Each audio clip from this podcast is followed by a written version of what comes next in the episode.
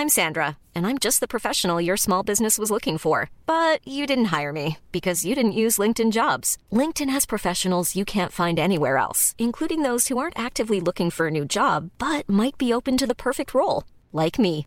In a given month, over 70% of LinkedIn users don't visit other leading job sites. So if you're not looking on LinkedIn, you'll miss out on great candidates like Sandra. Start hiring professionals like a professional. Post your free job on linkedin.com/people today.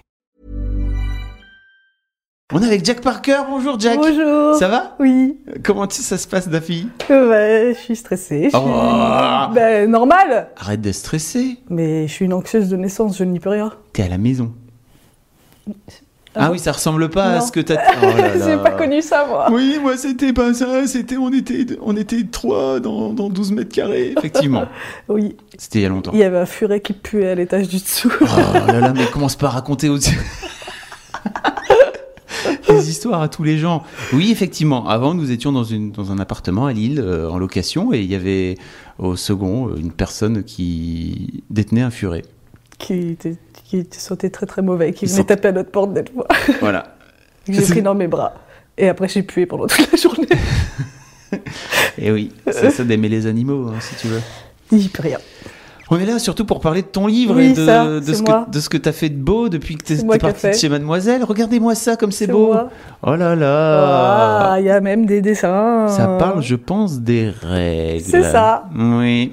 C'est un peu ton grand dada, les règles. hein Ouais. ouais. Tu- Pourquoi Bah, j'écoute, je sais pas. Tu m'aurais dit ça il y a 5 ans, je t'aurais regardé euh, comme un extraterrestre. Mais Non, ça, il y a c'est- 5 ans, t'écrivais déjà pas mal d'articles sur les règles Ah hein, à l'époque sur Mad. Ouais. Oui, c'est ce que t'as dit dans la news que Oui, t'as c'est fait vrai. sur mon bouquin. C'est vrai que je suis un peu tombée de l'armoire Oui. de me dire putain, ça remonte à si loin que ça Oui, en fait. 2010. je- en tout cas, celle que j'ai retrouvée, moi, 2010. Putain. Voilà. Euh, ouais, parce que bah, je sais pas, j'aime les films d'horreur depuis que j'ai l'âge de 3 ans, donc du coup, les, le sang, ça me fait pas peur. Ok. je nage dans l'hémoglobine depuis toujours. Uh-huh. Dans ta propre hémoglobine? Absolument. Je- Mhm. Non, c'est pas vrai. Une rumeur est si vite partie, donc non, c'est pas vrai, je fais pas ça. Euh, non, en fait, c'est dans mon cheminement féministe. euh, euh, je me suis intéressée très vite au mouvement body positive et, euh, et, enfin, et sex positive aussi. euh, on en avait parlé euh, sur le tout début de, la sortie de ce terme sur Mademoiselle. Mm. Et, euh, et je me suis rendu compte qu'il y avait tout un, tout un truc à faire sur, la- sur les règles aussi, qu'il y avait des Tumblr spécialisés sur les questions des règles et sur les questions sociales notamment. Et c'est là que je me suis rendu compte de l'étendue du truc. Et c'est gigantesque en fait, les ramifications qu'il y a, ça va dans tous les sens, ça touche à tous les domaines. Et, euh, et en fait, pour moi, c'est un véritable cheval de Troie, c'est-à-dire que ça permet de, de, de prendre un angle qui est un peu niche, mais de, de, de tabler sur tellement de sujets en même temps et de régler tellement de questions à la fois. Et en plus, c'est tellement percutant parce que forcément, les règles, ça peut pas laisser indifférent. C'est euh, même si, enfin, que ça dérange, que ça dérange pas, il y a quand même toujours une réaction assez, euh, assez viscérale. Et, euh, et du coup, ouais, je trouve que c'est le meilleur sujet possible pour faire passer plein d'autres choses, que ce soit les questions de féminisme, de genre, d'acceptation de soi, euh, de, euh, de culture, religion, société, finance, euh, tout ce qu'on veut. Et, euh, et voilà, je m'en suis rendu compte en écrivant ce. Enfin, d'abord en créant mon blog Passion Menstrue en juin 2015, et ensuite en écrivant ce bouquin, donc un an après, euh, que ouais, enfin, si je- j'aurais pu, il aurait pu faire euh, 1500 pages ce livre, quoi. Il a fallu que je me. Que je, me, que je réduise au maximum le truc pour prendre vraiment la, la substantifique moelle de chaque sujet. Parce que c'est, il y a tellement de choses à en dire, quoi. Parce que tu parles vraiment de plein de choses. En fait, dedans, tu as des conseils, tu as des trucs sur euh, la cup, les différentes protections, etc. Mais il y a un moment donné où ça part carrément en essai euh, Bah sociétal, euh, parce que tu peux pas t'empêcher, Euh, où, tu, où tu rapproches un petit peu, le, effectivement, le tabou qu'il peut avoir autour des règles, autour de bah, la dépréciation en général de Ouais. tout ce qui touche au féminin dans, dans la société, quoi. Ouais. Et, euh, mais en fait, on a décidé très tôt avec mon éditeur d'en faire un truc très personnel. Euh, parce que lui, ce qu'il voulait, c'était Jack Parker. Qui, voilà, il voulait pas que ce soit n'importe qui qui écrive ce bouquin, donc il fallait qu'il y ait du Jack Parker dedans. Et c'est pour ça que j'ai mis un point d'honneur à rappeler ça régulièrement à travers le bouquin. euh, parce que je parle de mon expérience personnelle, je, parle de comment moi je gère les douleurs, comment je vois mes propres règles, et à chaque fois je rappelle que c'est mon expérience, qui est quand même une expérience privilégiée, parce que j'ai pas de maladie, je suis valide, euh, je travaille de chez moi, donc du coup bah, c'est facile, c'est-à-dire que quand j'ai mal, bah, je reste au lit, c'est pas compliqué. Et, euh, et que le plus important, c'est quand même que bah, chaque règle et chaque personne est différente et que du coup, au final, c'est bien d'avoir toutes les clés possibles. Donc c'est ce que j'ai essayé de faire dans le bouquin, de donner un maximum de, d'indications, de, possibilités, mais le choix ne revient qu'à la personne, euh, qu'à la personne qui lit le bouquin après. Quoi. Personne ne doit prendre de décision à sa place, euh, et c'est ce que j'ai mis du temps à apprendre moi-même en fait, que personne n'a le droit de prendre des décisions à ma place concernant mon corps et ma santé. Et oui, parfois on prend des décisions qui sont pourries, parce qu'on sait qu'on utilise un truc qui n'est pas bon pour la santé, mais l'important c'est de savoir que c'est pas bon pour la santé. Après, si on choisit de l'utiliser quand même, bah, on gère les conséquences, et, et voilà, même si dans certains cas, donc notamment dans le cas des, périodes, des, protections périodiques, euh, c'est pas de notre faute. là, on n'est pas obligé de subir euh, ces trucs pourris. Ce serait bien qu'ils enlèvent tous leurs, tous leurs produits chimiques dégueulasses, mais euh, mais voilà. Moi ce qui m'énerve en fait, c'est euh, dès qu'on découvre une, alternative à un truc, ça devient le truc. Et si t'es pas au courant, si tu l'utilises pas, c'est que t'es pourri, c'est que t'es inférieur aux autres, et que franchement, t'as aucune conscience écologique ou je sais pas quoi. C'est bon, lâchez-nous la grappe. Hein, Pas mal de culpabilité. Hein. Ouais. Alors qu'il y en a déjà pas mal bah de la part du reste de la société. Venez, on s'en rajoute pas, quoi. c'est bon. On va pas. Déjà, on nous, on nous, dit quoi manger, quoi porter, comment s'habiller, quel maquillage mettre, comment se tenir, comment croiser ses jambes, comment regarder les gens, comment parler. C'est bon, on va pas en plus se décider ce qui se met dans notre vagin à notre place, quoi. Je pense qu'on est assez grande pour euh, pouvoir le faire. Hein? L'important, voilà, c'est de savoir quelles sont, les, quelles sont les options, quelles sont toutes les caractéristiques de chaque option, et après, le reste, ça nous regarde. Et surtout entre meufs, quoi. T'es parti tellement vite là, direct. Ouais Je, je m'énerve ben, C'est pour ça que tu vois que ça part en essai rapidement ce bouquin. C'est parce que je peux pas m'empêcher de partir dans la revendication parce que c'est ouais, ça me passionne en fait. J'ai pas fait semblant d'être passionné par ce sujet, au moins ça se voit. ah oui, ça, bah, c'est quand même un sujet, c'est comme, comme tu dis, un sujet un peu niche. Bah ouais. Sur lequel t'as, alors que t'as tiré en fait de, dans, dans tout. Bah ouais. Euh, ben, mais moi-même, ça, ça m'est venu tellement facilement que j'ai été hallucinée en fait de voir à quel point. Au début, je me suis dit mais je vais faire un bouquin entier là-dessus. Comment je vais faire? Et quand je suis arrivée, quand euh, mon éditeur m'a donné euh, mon objectif de signe à remplir et que j'en étais côtière, je me suis dit mais je vais jamais y arriver. résultat, je l'ai complètement dépassé. et J'aurais pu continuer plus longtemps encore. Mais. Enfin, je trouve ça vraiment fascinant qu'on soit intéressé par le sujet ou pas, qu'on soit concerné directement ou pas il y a vraiment plein de choses à apprendre et euh, moi j'ai été sur le cul d'apprendre euh, d'apprendre toutes ces choses-là. Je suis ravie de pouvoir les partager quoi et qu'on puisse m'en faire partager d'autres euh, parce que c'est ça aussi qui est cool, c'est que ça crée une plateforme d'échange et qu'on se rend compte que dès qu'on aborde le sujet, les gens ont vachement de choses à dire et vachement de questions à poser en fait. Ce qui est génial, on se disait Clémence que sans doute grâce à ton bouquin et puis aux articles que tu as pu écrire auparavant, etc., on va peut-être avoir l'une des toutes premières générations de filles euh, réglées, euh, qui ont peut-être alors je vais pas dire plus aucun souci, mais en tout cas qui ont peut-être beaucoup moins de soucis. Ah, tu me mets la pression. Avec euh, non mais c'est vrai que c'est que alors pour la petite anecdote, moi je l'ai fait lire à, ma fille aînée qui a 11 ans et elle alors elle l'a avalé, alors elle l'a pas terminé parce qu'elle ne lit pas, mais en tout cas tout le samedi après-midi, j'ai eu droit à toutes les questions possibles et imaginables. Alors, ça veut dire quoi un tabou? Ah oui, alors Accroche-toi C'était hyper intéressant de la voir euh, tout de suite rentrer dans ce truc parce que c'est un sujet un peu qu'il a travaillé. donc à 11 ans, ça, ah, ça, oui. ça, va venir. Bah ouais. Euh, et, et, en fait, elle a trouvé plein de, en tout cas plein de réponses. Je sais pas si elle a trouvé plein de réponses, mais en tout cas, je pense que c'est un vrai support à filer en, en cadeau. c'est ce que j'espère. C'est ce que ma mère me dit. ma mère me dit. Ma mère qui me soutient vaguement. Hein. non, mais c'est vrai que ma mère me dit qu'elle, euh, elle, euh, elle, pour elle, il faut que ce soit dans tous les CDI et dans toutes les, bibliothèques jeunesse. Euh, et c'est vrai que j'y avais pas du tout pensé quand je l'ai écrit. Enfin, j'ai pensé aux ados qui sont dans mon entourage ou qui, enfin, j'ai notamment le père d'une ado qui me, qui me suit depuis très longtemps sur Mademoiselle et tout ça, qui me dit que sa fille lit régulièrement ce que je fais. Et du coup, ça faisait partie des gens auxquels je pensais quand je l'écrivais. Et je me dis, bah ouais, si ça peut être entre les mains de quelques ados, pourquoi pas.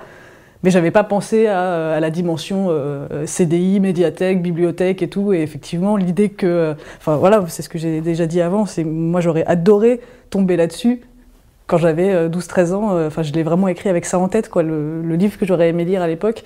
Donc ouais, il y a plein de choses qui clairement sont pas accessibles pour un jeune public où on va se dire, ok, je comprends pas de quoi elle me parle et on y reviendra plus tard, c'est pas grave.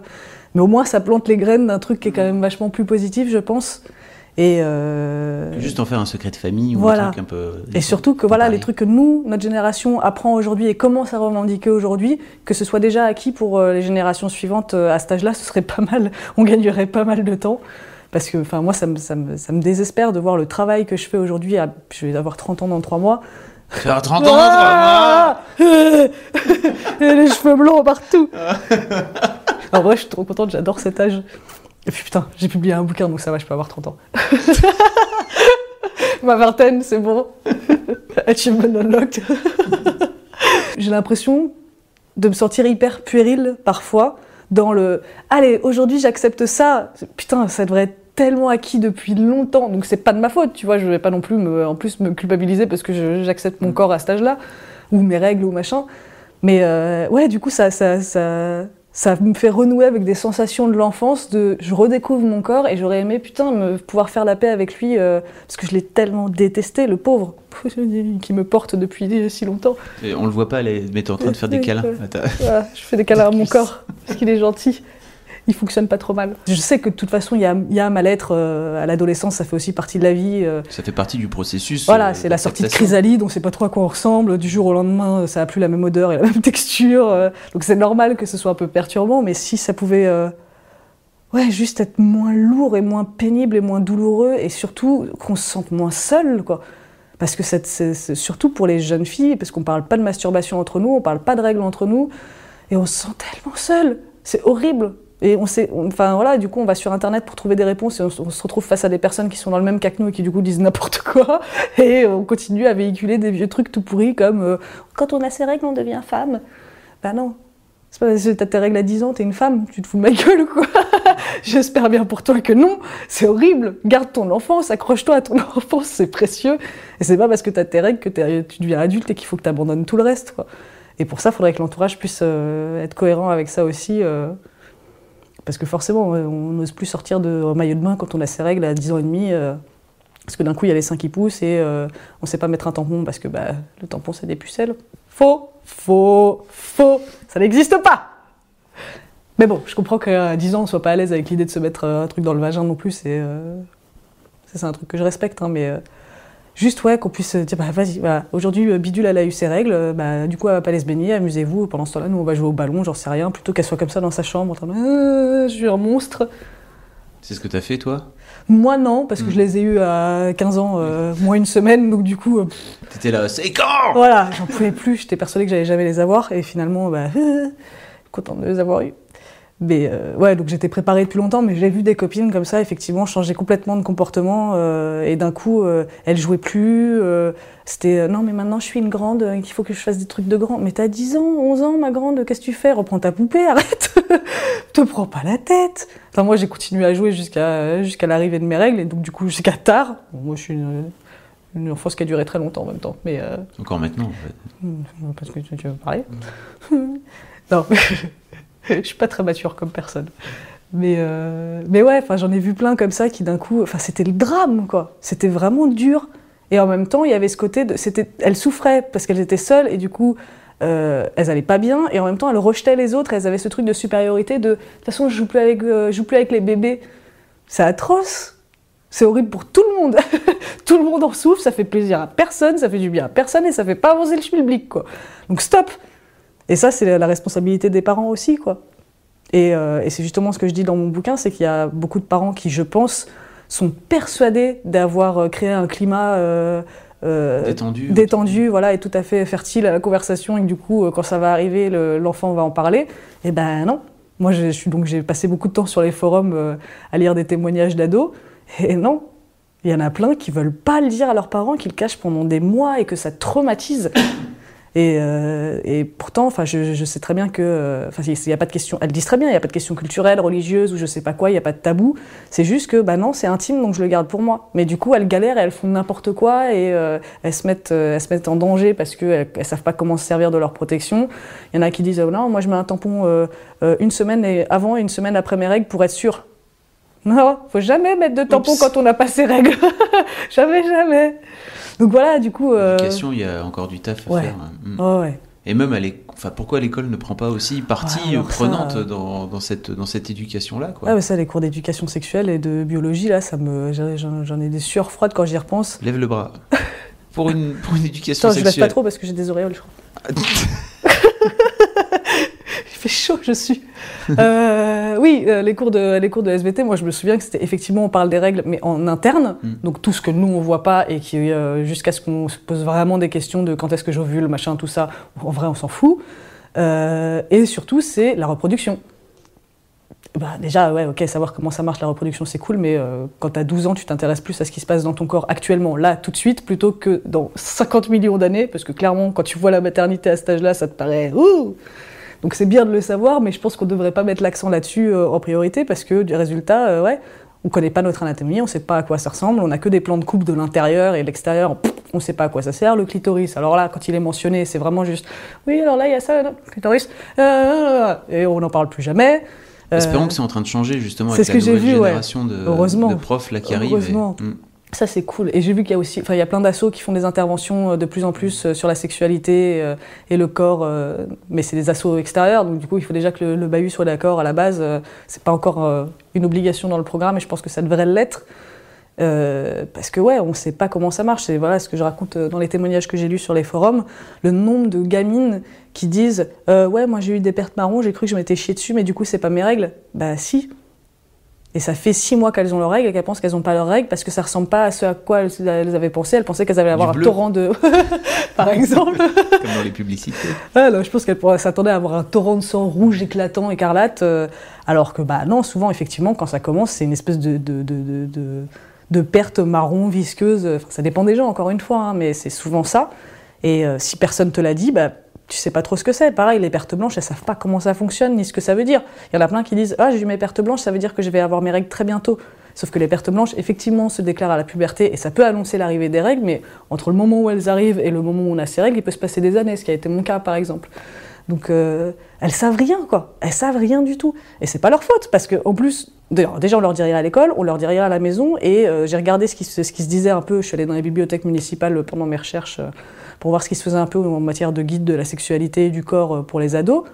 Putain, c'est vraiment tout en surface, hein. on est...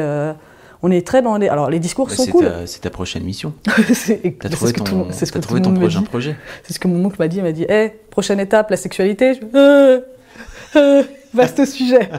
En tout cas, bravo. Merci. Si vous voulez entendre plus, euh, Jack parlait de, de règles. T'avais fait une émission pendant une heure et demie, Ouais. quasiment, avec, euh, avec Navi et SML. Tout à fait. On, on vous mettra la barre, la- les liens dans la barre d'infos. et, euh, et puis bravo, c'est trop beau, c'est trop chouette. Merci vraiment. beaucoup. Trop fier. Ouais, c'est moi qui a fait. Attends, Oh, les bah, auréoles. Et puis à bientôt, Jack. À bientôt. cool. Ciao. When you make decisions for your company, you look for the no brainers. And if you have a lot of mailing to do, stamps.com is the ultimate no brainer. It streamlines your processes to make your business more efficient, which makes you less busy. Mail checks, invoices, legal documents, and everything you need to keep your business running with stamps.com. Seamlessly connect with every major marketplace and shopping cart. Schedule package pickups and see your cheapest and fastest shipping options from different carriers with rates up to 89% off USPS and UPS rates. And with the stamps.com mobile app, you can take care of mailing and shipping wherever you are. Make the same no-brainer decision as over 1 million other businesses with stamps.com. Sign up with code program for a 4-week trial plus free postage and a free digital scale. No long-term commitments or contracts. That's stamps.com. Code program.